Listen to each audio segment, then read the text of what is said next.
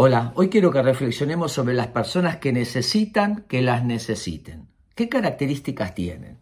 Son personas dependientes, que tienen altas expectativas de los demás. Siempre están esperando algo de los demás.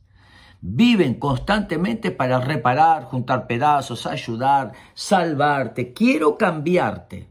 Buscan, detectan cualquier problema en los demás para poder acercarse y así ejercer que me estás necesitando. Son personas autosuficientes, saben todo, explican todo, saben todas las respuestas, se, se presentan de manera casi omnipotente. Por eso lo lleva al autoabandono. Se olvidan de sí mismas. Cuando uno mira la vida de muchas de estas personas, ven que no les va muy bien. Pero no por un tema de capacidad, sino porque se han dedicado a que necesito que me necesiten.